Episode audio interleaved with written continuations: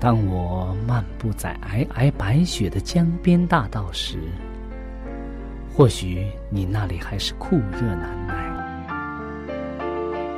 也许当我望着海边火红的日出轻声咏唱时，你那里还是繁星满天。我们远隔万水千山，身处不同的环境，是上帝的爱。将我们凝聚在一起，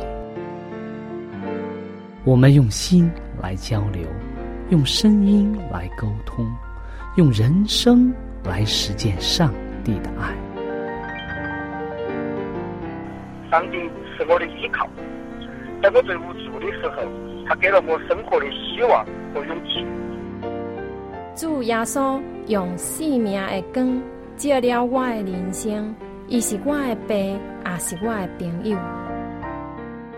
人非有信，就不能得上帝的喜悦。上帝好似我爹哋咁样，好关心我，好爱我。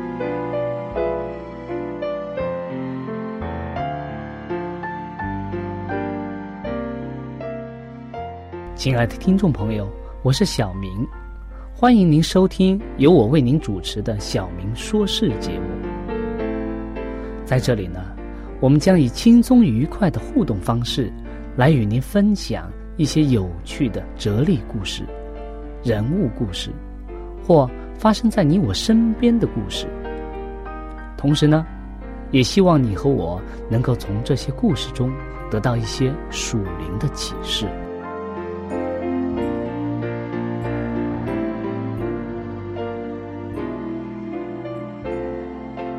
欢迎您收听《小明说事》。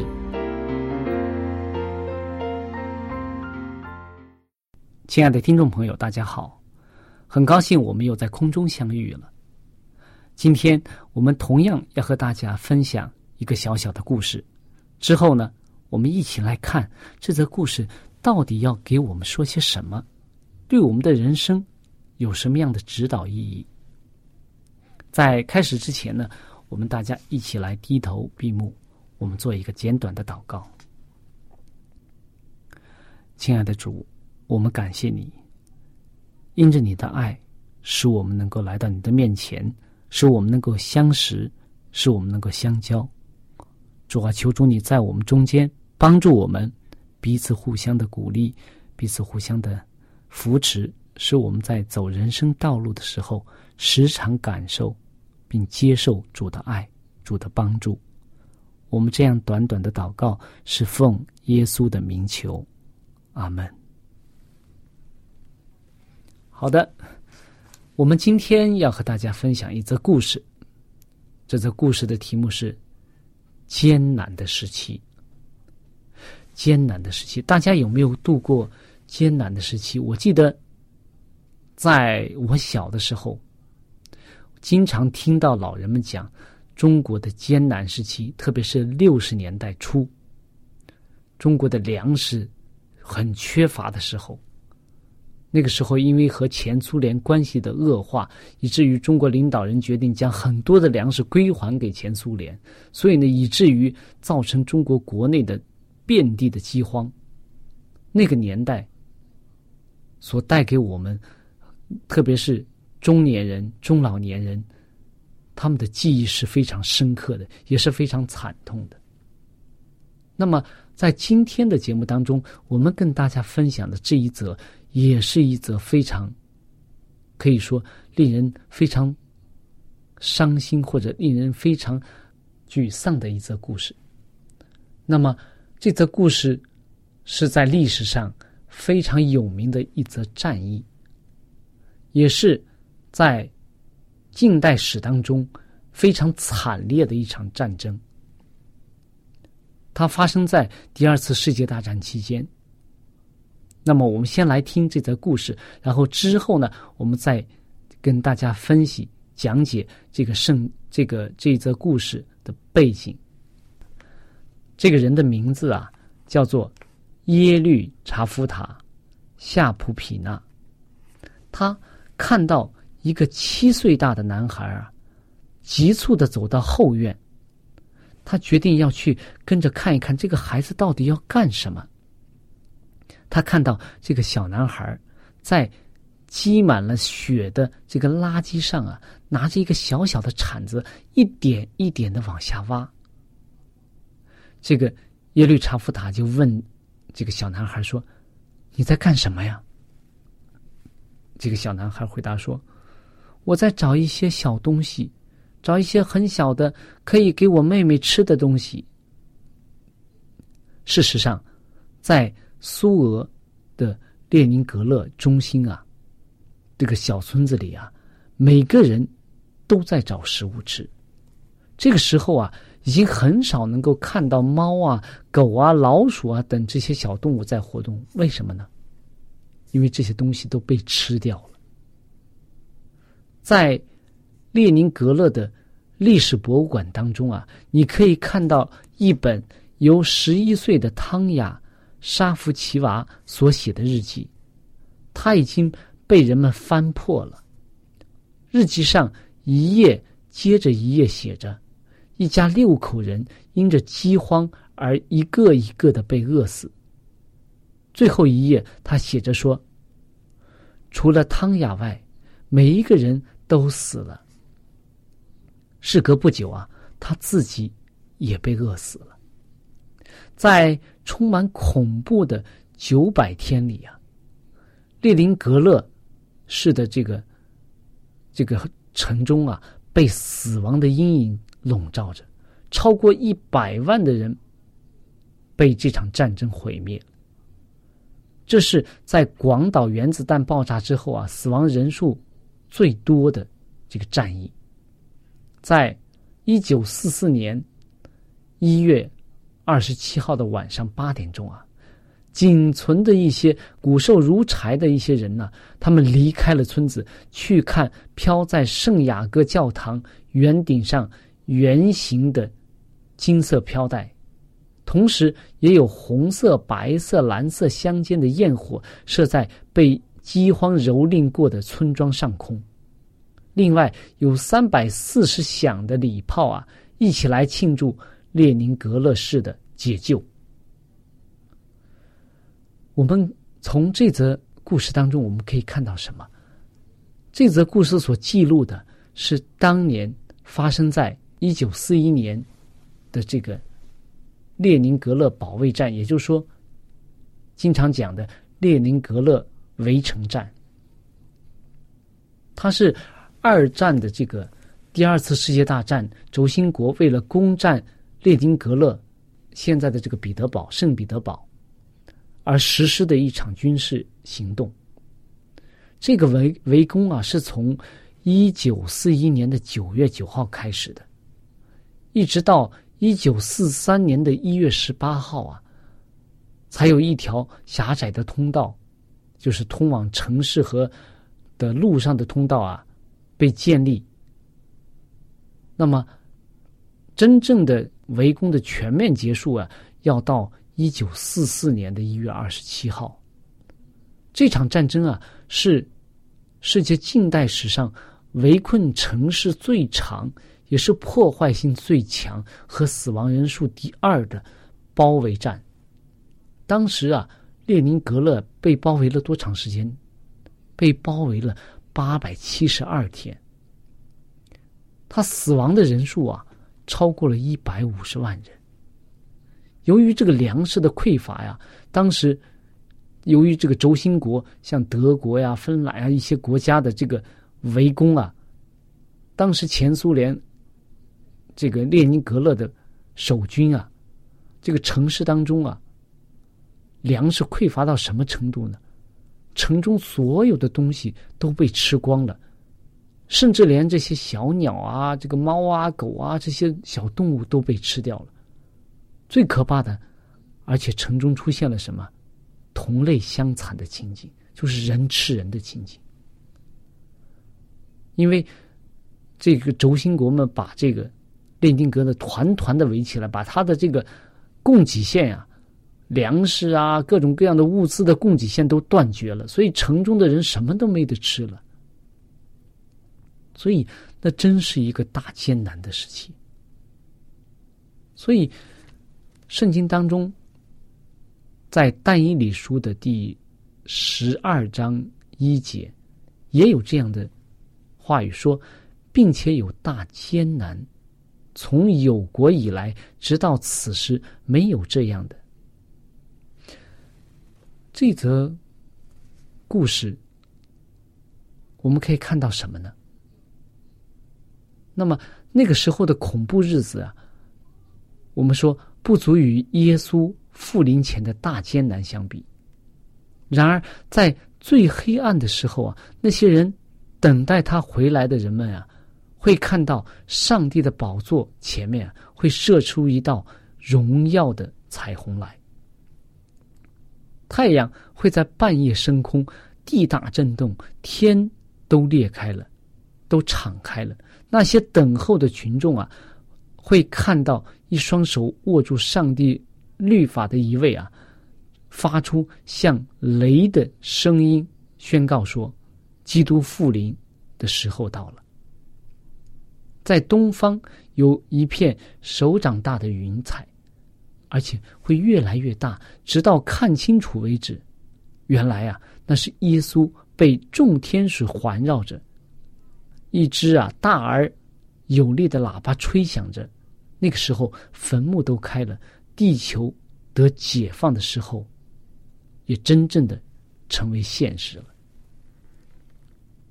就像这个列宁格勒被围困一样，现在我们也是被围困在一个艰难的时期当中，而且在将来大患难来临的时候，有更大的。考验在等着我们，但是我们相信，我们的曙光就在前面。黎明前的曙光即将到来，地球的解放也即将成为真正的现实。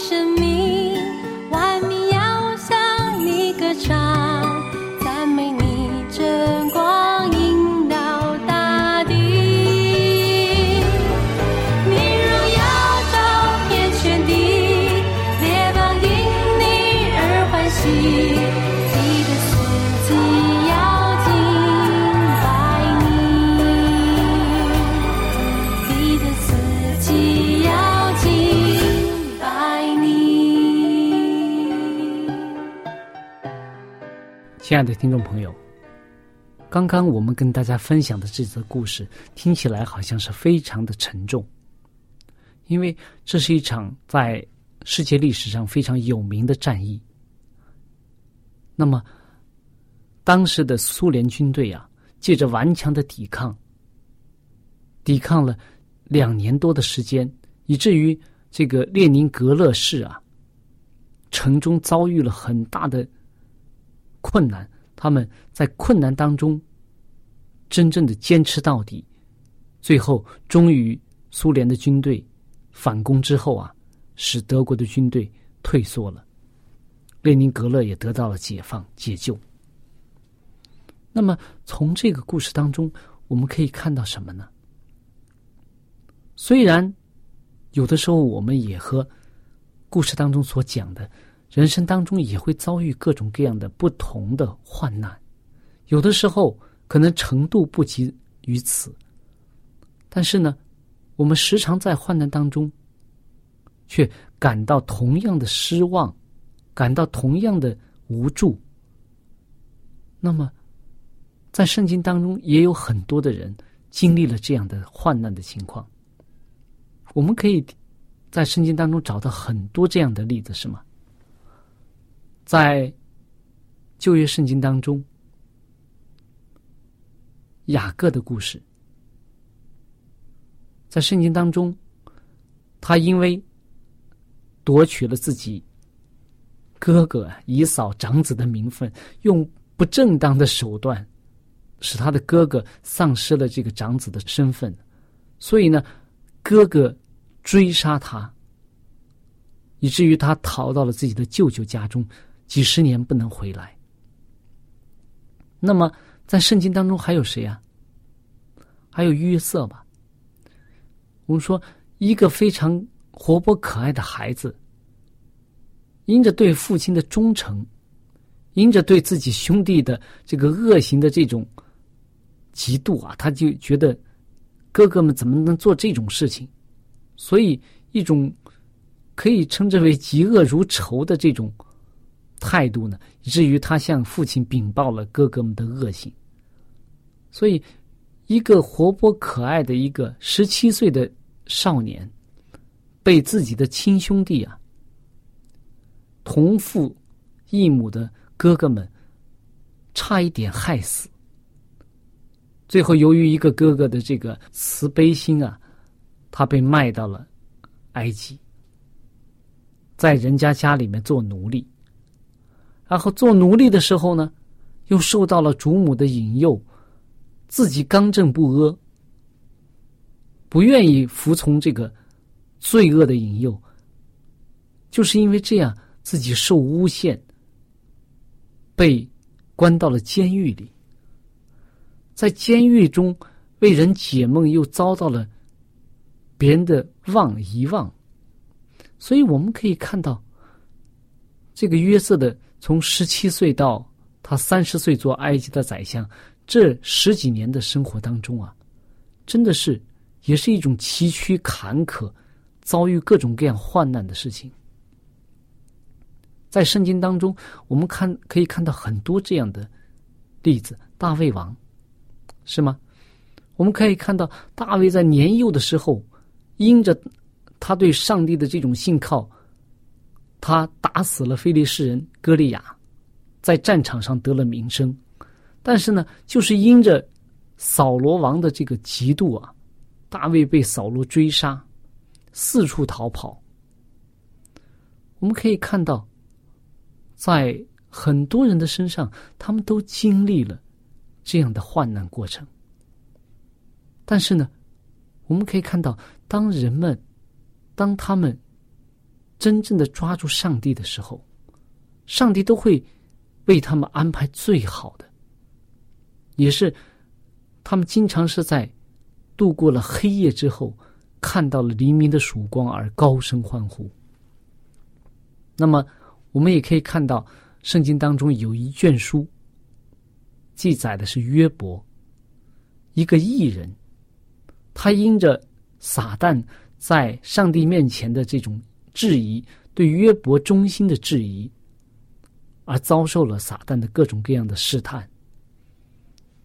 可以说，从人的角度来看，约伯的这种遭遇啊，这种患难是人所不能够承受的，是吧？